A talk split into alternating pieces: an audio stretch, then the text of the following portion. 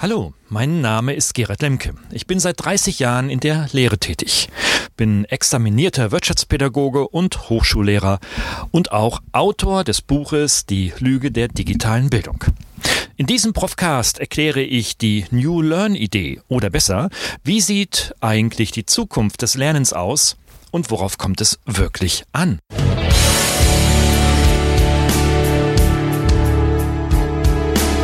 Suchen Sie nach digitalen Strategien für Ihr Unternehmen? Glauben Sie, dass Internet Ihre Kinder schlau macht? Suchen Sie Rat für die Führung unserer jungen Digitalgeneration?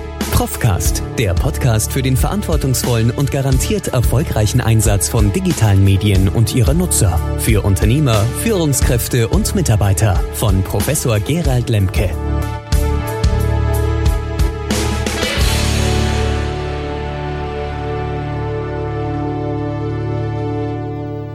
Ich habe mir viele aktuelle Beiträge der letzten zwei Jahre in den digitalen Medien dazu angeschaut und habe erkannt, es gibt ganz viele Wunschvorstellungen verbunden mit der Suche nach den Fähigkeiten, die eigentlich in der Zukunft gebraucht werden. Doch so wirklich weiß das keiner. Und das macht natürlich dieses Thema so herausfordernd.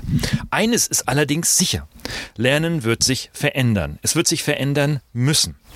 Was müssen wir also in unserem Land denn heute verändern, damit in Deutschland der Zug nicht wie bei der allgemeinen wirtschaftlichen Digitalisierung wieder vorbeirauscht und ausländische Großbildungskonzerne, die sich im Übrigen gerade weltweit entwickeln, unsere Kinder programmatisch erzielen und uns schließlich in eine Zukunft des mechanistischen Opferlernens führen.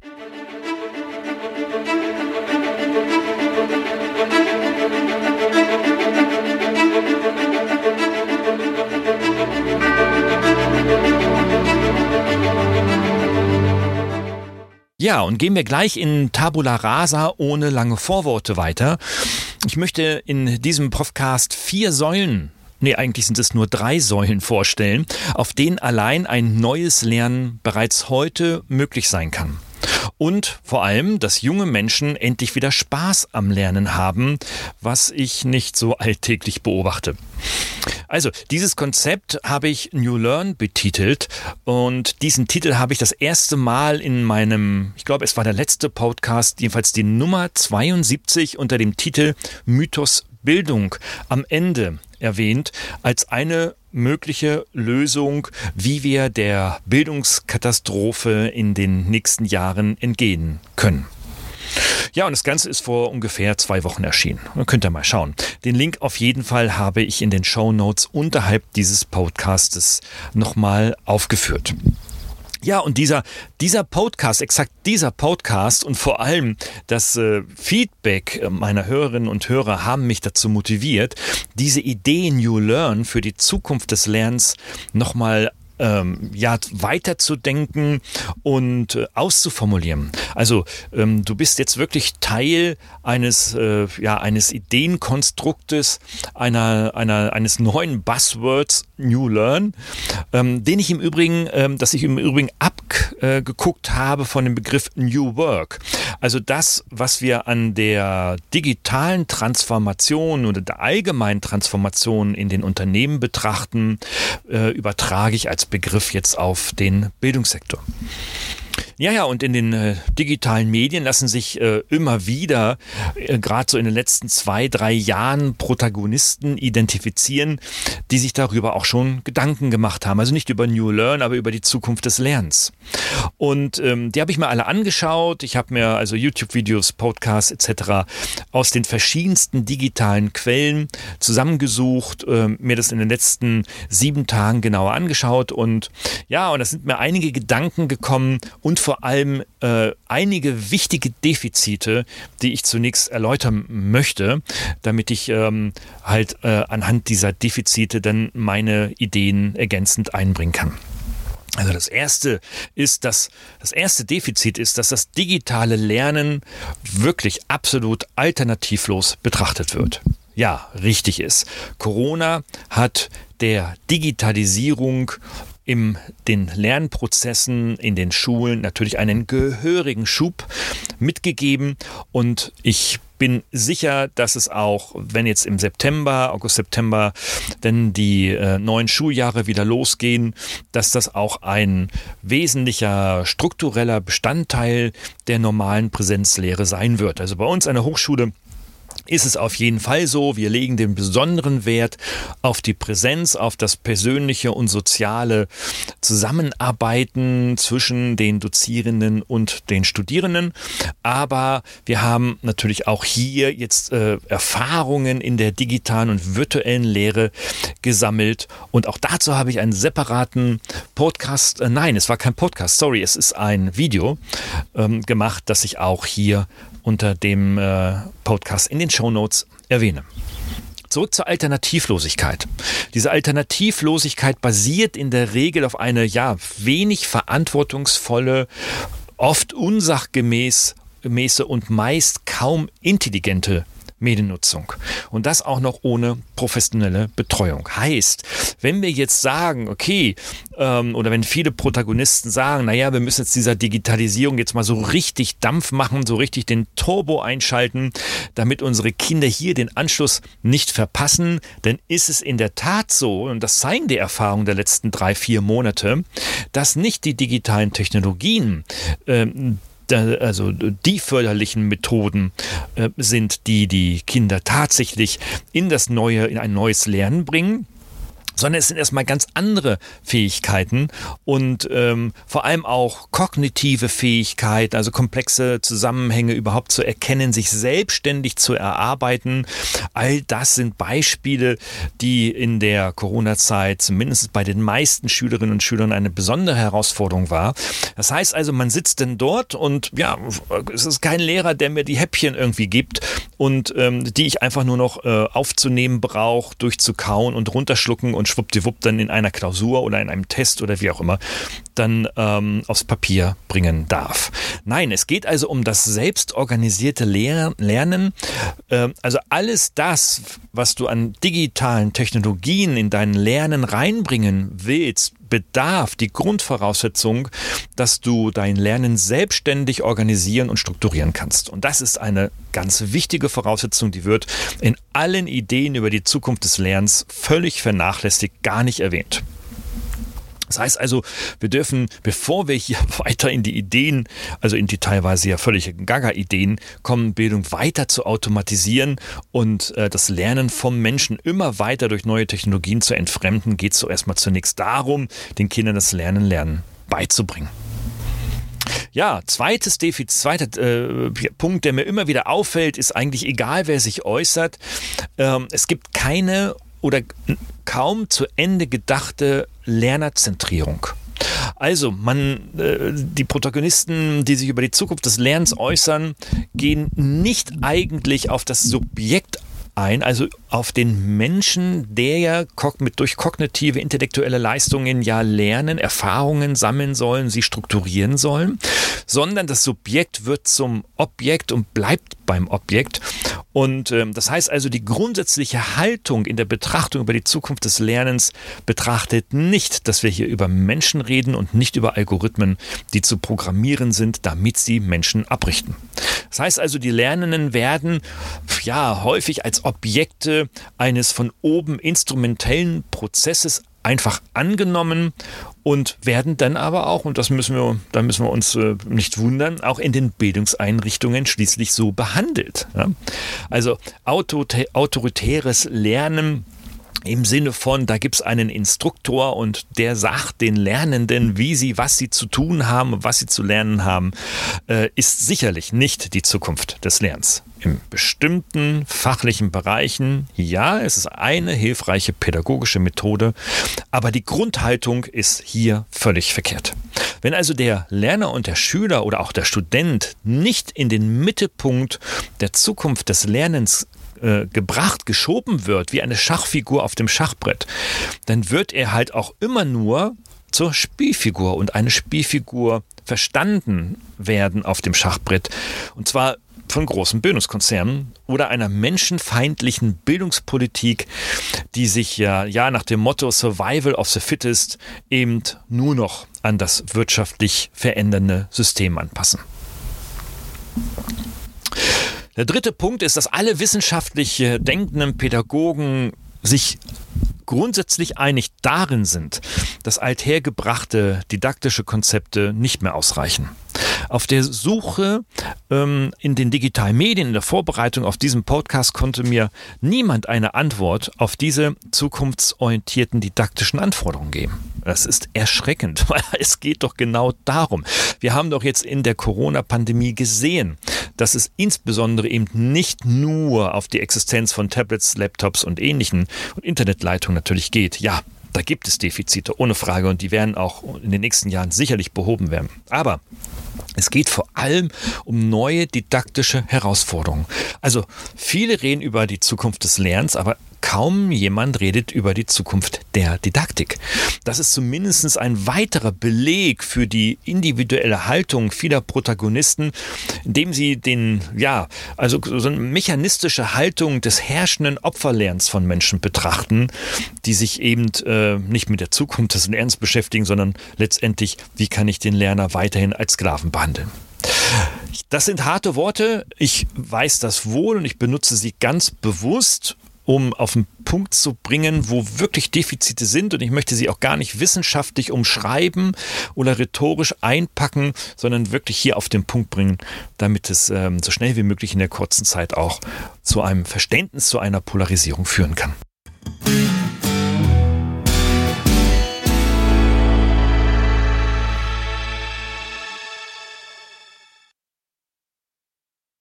Ja, und auf diesen Beobachtungen möchte ich jetzt ansetzen und eine Idee New Learn für die Zukunft des Lernens skizzieren. Sie basiert im Wesentlichen auf ähm, drei notwendigen Säulen. So, die erste Säule beschäftigt sich mit der Digitaldidaktik. Die zweite Säule, Säule mit der Identifikation individuellen Lernbedarfs. Und die dritte Säule mit der ja, Fortführung des Individuellen, also des, der Lernerzentrierung mit der Individualpädagogik.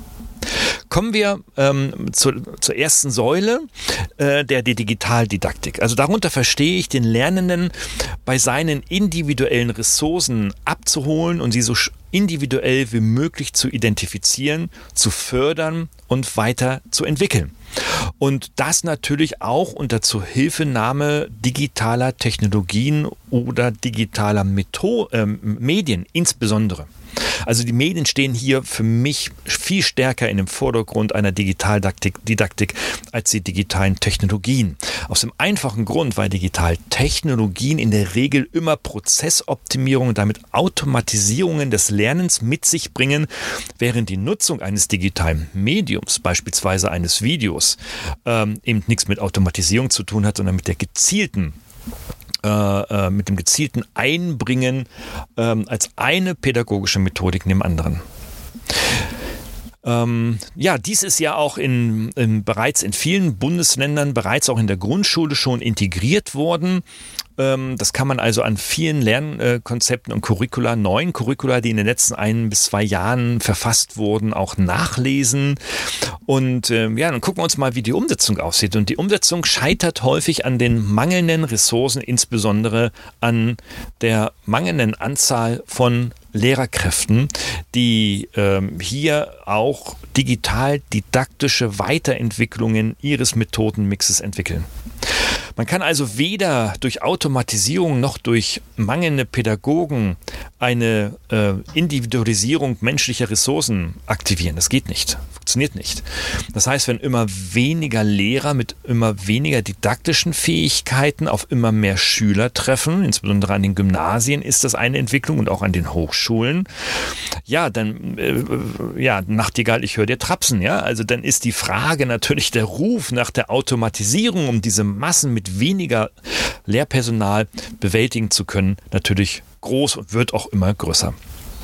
Aber nichtsdestotrotz ist ja eben genau die Anzahl der Pädagogen umso wichtiger, als dass ja die Kreativität, die Energie, das Potenzial und eben das ausgeprägte Bedürfnis nach Mitgestaltung in Wirtschaft und Gesellschaft der jungen Leute ebenso ja auch gar nicht erhoben werden kann. Wie soll das funktionieren?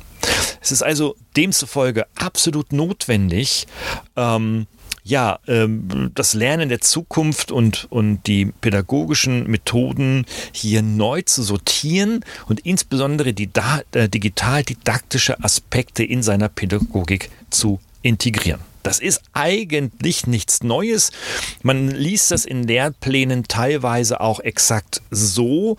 Manchmal hört, es, hört man das auch auf Konferenzen oder auch Diskussionen in Diskussionen. Aber ich habe so den Eindruck, das geht bei sehr vielen Menschen, insbesondere die, die Verantwortung im Bildungssystem haben, rechts rein und links wieder raus. Ich meine damit natürlich die Ohren. Also, ähm, das muss vielleicht auch in dem ersten Schritt nicht sofort äh, wenn ich schon die Bildungsverantwortlichen anspreche, nicht, nicht sofort mit der Aufstellung oder beziehungsweise mit der Aufstockung von Lehrerpersonal in den Schulen stattfinden. Vielmehr können ähm, digital-didaktische Aspekte bereits in einer neuen pädagogischen Fokussierung integriert werden. Also dadurch, dass also der Lehrplan beispielsweise ausgedehnt, also nicht ausgedehnt wird, sondern fokussiert wird auf zukunftsorientierte Kompetenzen, insbesondere vielleicht gar nicht so sehr diese Kompetenzen, sondern die fokussieren vor allem auf die Integration aktueller digitaler Medien. Äh, und hier gibt es natürlich ähm, bei vielen noch Defizite, ähm, die nicht im Kompetenzbereich meines Erachtens liegen, sondern einfach in der Haltung und in, auch in der Willigkeit, also in der Motivation, sie in seinem Unterricht auch zu integrieren. Also was ich für, was ich äh, beobachte, ist halt im Grunde genommen, in den Lehrplänen ein stetiges Auffüllen von Anforderungen, die an die jungen Menschen seitens der Lehrerinnen und Lehrer gerichtet werden. Stichwort so drei Fremdsprachen in der fünften, sechsten Klasse, was ähm, vielleicht nicht wirklich sinnig ist, wenn die Kinder noch nicht mal selbst organisiert gelernt haben, wie man Vokabeln wirklich effektiv lernen kann. Also vielmehr kann das ähm, mit, der, mit einer pädagogischen Fokussierung, ich wiederhole mich da, und mit einer, mit einer äh, zurückgehenden Ausdehnung des Lehrplans ähm, auf zukunftsorientierte Kompetenzen neu sortiert werden.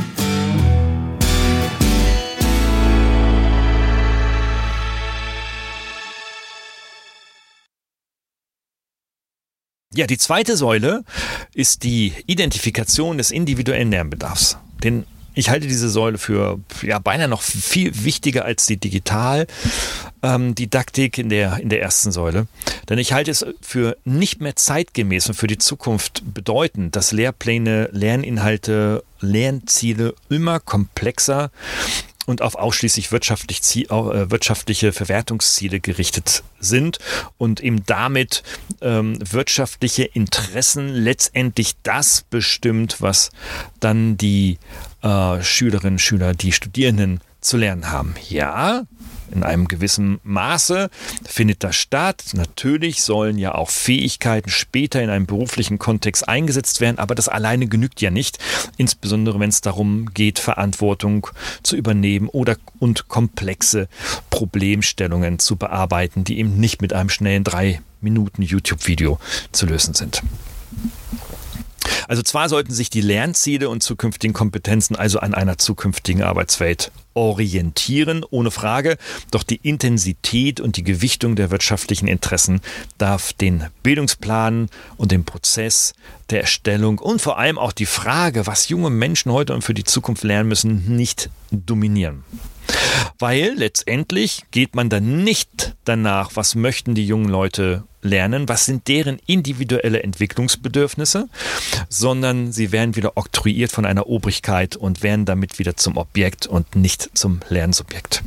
Je mehr dies also passiert und umso mehr erfolgreiche oder je mehr Lernziele dort so integriert werden, ist, bleibt Lernen und die Zukunft der Bildung ein Obrigkeitsthema. Und ähm, junge Menschen haben aber nach all meinen Beobachtungen der vielen Jahre, in denen ich mit ihnen zusammenarbeite, ein sehr ausgeprägtes und für ihre eigene Psychologie und die eigene Persönlichkeitsentwicklung absolut bedeutenden Bedarf, sich in die aktuelle und auch in die künftige Gesellschaft und Wirtschaft einzubringen. Äh, darauf äh, achten wir in, in der Erhebung von Lärmbedarf Eigentlich gar nicht. Wir sagen, okay, du musst Englisch lernen, Englisch ist irgendwie wichtig, das hat sich irgendwie jemand ausgedacht in einem Lehrplan, irgendwo in einem Ministerium, in einem Schulamt und ähm, jetzt musst du halt Englisch lernen. Und dann fragt der Schüler ja, warum muss sie das lernen? Ja, das ist halt wichtig für die Zukunft, weil irgendwie alle Englisch sprechen werden. Äh, wer weiß das schon letztendlich? Also, schwierig, dieses Thema. Dazu sind ähm, also weniger Annahmen über die Zukunft von Lerninhalten relevant, sondern vielmehr eigentlich in Zukunft die weichen Faktoren, die ja auch heute schon wichtig sind. Also schaut euch die, die kreativen Problemlöser an, die Neues in die Welt bringen, die Innovationen hineinbringen.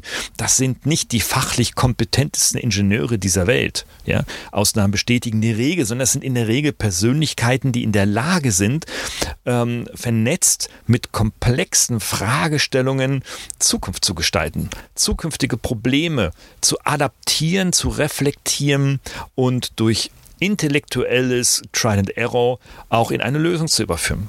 Das braucht aber Kreativität und nicht noch mehr Fachwissen, schon gar nicht noch mehr Fremdsprachen. Und nun wissen wir alle, dass die Bearbeitung von komplexen und schwierigen Aufgaben natürlich ja, kognitive Fähigkeiten äh, und auch Sach- und Fachverstand benötigen, ohne Frage. Doch insbesondere das Lösen ähm, äh, erfordert die Fähigkeit, Situationen aus zahlreichen Situ äh, Perspektiven zu betrachten. Also ich habe ein Problem und ich suche nicht eine schnelle äh, Lösung, also eine schnelle Ursache-Wirkung, sondern ich muss auch die Fähigkeit entwickeln in Zukunft, also heute für die Zukunft ein ähm, Thema aus verschiedenen ja, 360-Grad-Perspektiven zu betrachten, zu analysieren und schließlich halt auch mehrere Handlungsalternativen und Lösungsalternativen finden zu können. Weil eines wissen wir ganz sicher, wir wissen nicht, was die Kompetenzen der Zukunft sind. Wir wissen aber auf jeden Fall, dass es in Zukunft für die Probleme, die auf uns zukommen und die wir jetzt auch schon haben, eben keine einfachen One-to-One-Lösungen gibt. Das funktioniert ähm, äh, mit mechanistisch ausgerichteten Auswendiglernprozessen eben nicht mehr. Es ist mir also auch ein Rätsel, wie in den äh, auch wenn sie jüngst abgedatet werden, in den aktuellen Lehr- und Lehrplänen von Schulen und auch von Hochschulen eben genau dieses Paradigma weiter vorherrscht. Also wie kann es anders aussehen? Naja, also zunächst einmal sollte man sich ähm, äh, vorab vergegenwärtigen, ähm, sich auch als äh, Pädagogen selbst in Frage zu stellen und weniger äh, sich als ausführen, äh, ausführenden Obrigkeitsbestimmer ähm, zu betrachten, der Lernziele bekommt und diese umsetzt. Also so wie in einer Armee, wo dann oben ein General sagt, so, das und das und das musst du machen, Marsch ab nach vorne äh, und ähm, das setzt du dann um und nachher kontrollieren wir, ob das funktioniert hat. Also das funktioniert in, in sozialen Lernprozessen in keinster Weise mehr. Ähm, und es hat auch bei mir im Übrigen in den 80er Jahren, als ich äh, auf, zur Schule gegangen bin, äh, auch schon nicht funktioniert. Also, aber das so am Rande, sondern ähm, diese äh, äh Erhebung von Bedürfnissen, das darüber sprechen und kommunizieren über die Bedürfnisse der jungen Menschen, muss in die tägliche Arbeit als pädagogisches Mittel integriert werden. Äh, und das ist gar nicht so schwer. Man fragt die einfach und dann sagen die was. Und manche sagen nichts. Aber wenn man sie häufiger fragt, dann denken die, die nichts sagen, auch öfter darüber nach, was sie eigentlich wollen. Und alleine das setzt schon einen persönlichen Entwicklungsprozess in Gang, der ohne dieses pädagogische Feingefühl ähm, bei vielen eben noch nicht in Gang gesetzt wurde in der Vergangenheit. Ich halte auch im Übrigen wenig davon, dass Lernstoff, Lerninhalte, Lernziele ausschließlich äh, von Lernen bestimmt werden. Also da gibt es ja Beispiele. In Hamburg beispielsweise wurde sowas versucht. Ähm, das geht dann über ein paar Jahre gut. Ich halte das nicht als System nicht für, für, für äh, dauerhaft sinnvoll, aber interessant natürlich, sich mit den Ergebnissen solcher Modellprojekte zu beschäftigen. Sie wurden ja auch nicht nur in Hamburg, sondern auch in vielen Orten in Europa bereits zahlreich ausprobiert. Und es zeigt sich, wenn man sich die Ergebnisse anschaut, sie haben natürlich ihre Grenzen. Vor allem, wenn es darum geht, vorher definierte Kompetenzen ähm, zu äh, entwickeln, beziehungsweise, wenn sie nicht gegeben sind, alleine nur von den Schülern vorgegeben zu lassen. Da kommt natürlich dann manchmal auch äh, Murks raus. Also es muss weder um das eine Extrem noch um das andere Extrem gehen. Es muss also eher darum gehen, ähm, wie ich das Gleichgewicht finde zwischen individueller Lernbedürfnisse und den notwendigen Lernzielen, die für eine Zukunft relevant sein können. Und ich meine damit, ich betone es, wiederum eher die sekundären Lernziele und nicht die primär fachlichen Lernziele. Darüber hinaus muss es also in der Zukunft des Lernens doch darum gehen, eben nicht einzelne Kompetenzfelder immer wieder höher zu gewichten. Also zum Beispiel das fachliche Wissen äh, soll wichtiger als das soziale äh, Wissen oder die sozialen Fähigkeiten sein. Vielmehr geht es doch darum, den im Fach entsprechenden didaktische Kompetenzen überzuordnen, äh, überzuordnen. So benötigt beispielsweise ein Fach wie, ich nenne es jetzt aus meiner Praxis Mediengestaltung, in der Regel doch mehr Kreativität als fachliche Kompetenzen. Also wenn wir die weichen persönlichkeitsbildender Bedürfnisse der jungen Menschen ähm, immer wieder substituieren durch immer mehr fachliches Wissen und fachliche Anforderungen, dann steht natürlich der Automatisierung Tür und Tor offen, weil fachliches kannst du einfacher automatisieren als Soft Skills. Zumindest in der Vermittlung. Ja, und genau darin wird wohl die Stärke des oder wird die Stärke des digital automatisierten Lernens gesehen, indem man halt hier hoch eine hochskalierbare Vermittlung von standardisiertem Fachwissen hat. Das ist nicht der richtige Weg. Ich betone nicht der richtige Weg.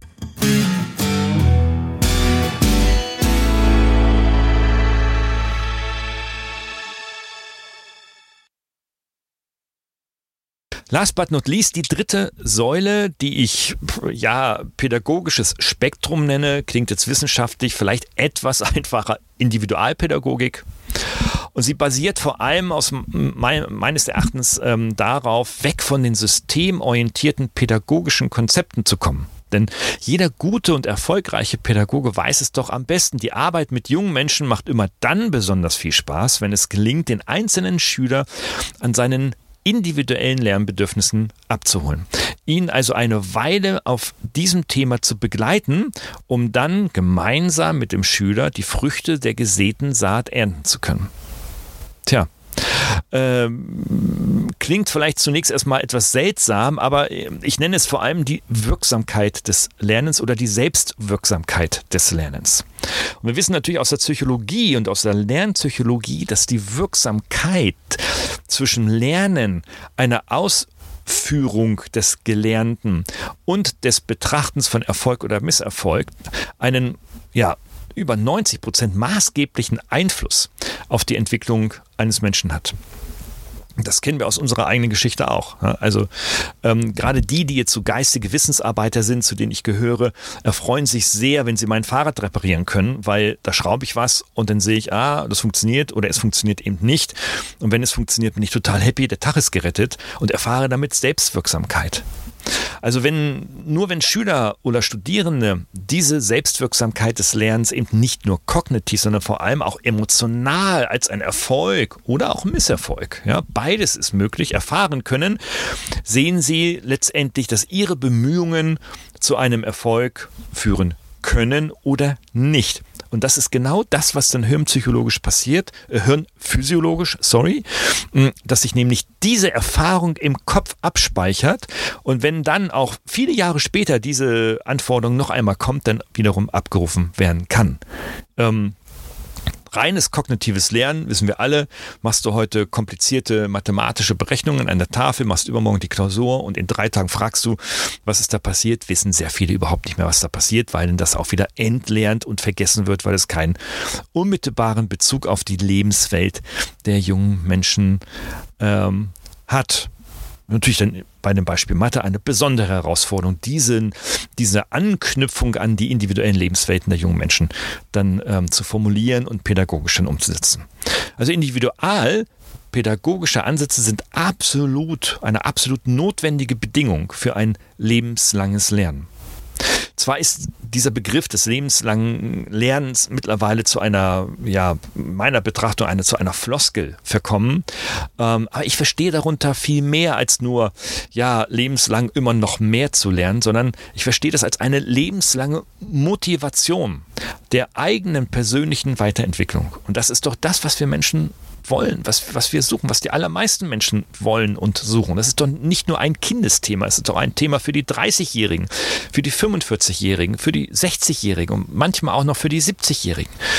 Und ähm, deswegen geht es nicht darum, Lernen, das lebenslange Lernen als ein ja, sequenzielles Anhäufen von Wissen zu verstehen, sondern letztendlich es als eine lebenslange Motivation der persönlichen Entwicklung aufgrund veränderter individueller Bedingungen verstehen zu wollen.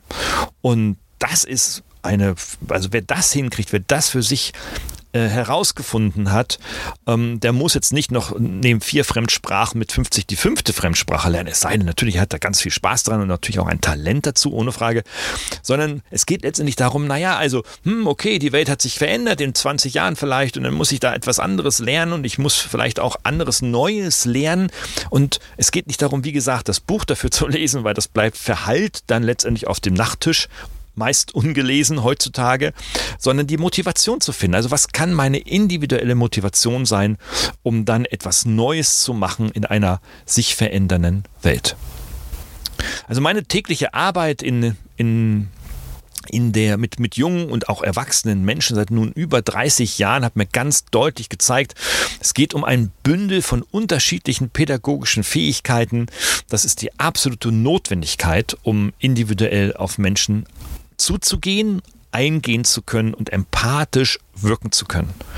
Es hat den Anschein, dass der Ruf nach immer mehr Automatisierung und immer mehr Digitalisierung deshalb so trendy in unserer Gesellschaft ist, weil sowohl Eltern natürlicherweise, aber vor allem Lehrer im Laufe ihrer Dienstzeit eben dieses pädagogische Spektrum an Wahlmöglichkeiten stark reduziert haben.